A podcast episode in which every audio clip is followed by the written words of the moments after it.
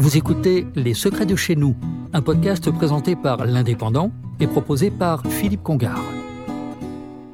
Observons du plus près ce qu'est un garde champêtre. Son statut date de 1791.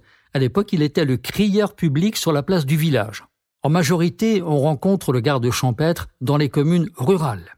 Il a des missions plus nombreuses qu'un policier municipal. Il règne sur l'environnement qu'il doit faire respecter. Il veille à ce que les anciens se portent bien, il surveille les jardins et constate les dépôts sauvages d'encombrants. L'affichage public, c'est aussi son domaine. Informer les citoyens compte beaucoup pour le garde champêtre. Il a des relations très étroites avec les gendarmes, l'Office national des forêts, le garde-pêche, les chasseurs et bien sûr les agriculteurs. Dans un village, tout le monde doit connaître le garde champêtre, qui peut porter une arme, mais dans la réalité, souvent, les conflits se règlent par la parole.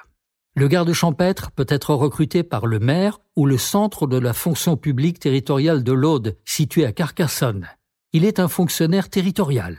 On compte dans l'Aude 200 fonctionnaires territoriaux, policiers municipaux et gardes champêtres confondus. Une profession qui a tendance à renaître tant son rôle en milieu rural est crucial.